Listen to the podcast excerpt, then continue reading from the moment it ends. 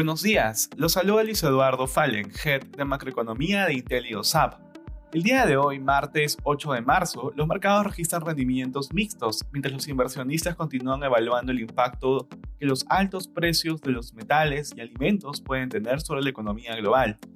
De manera particular, en Estados Unidos los futuros avanzan luego de que el Dow Jones entrara a terreno de corrección y el Nasdaq registrara una caída de más del 20% desde su último máximo en noviembre.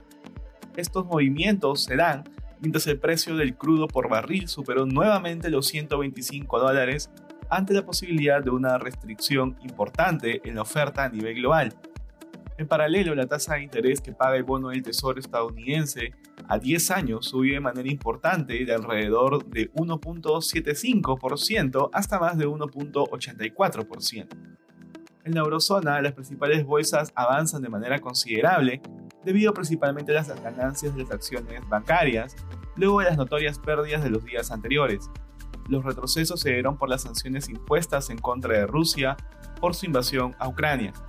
A pesar de que se han iniciado negociaciones entre ambos gobiernos, fuentes oficiales han reportado que se ha hecho muy poco progreso en el objetivo de poner fin a la guerra.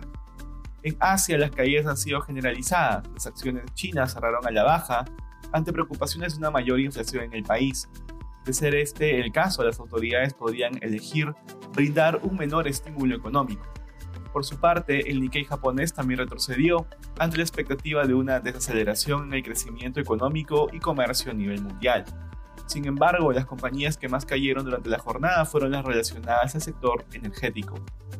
Respecto a commodities, el precio del oro avanza durante la jornada mientras los inversionistas se mantienen cautelosos.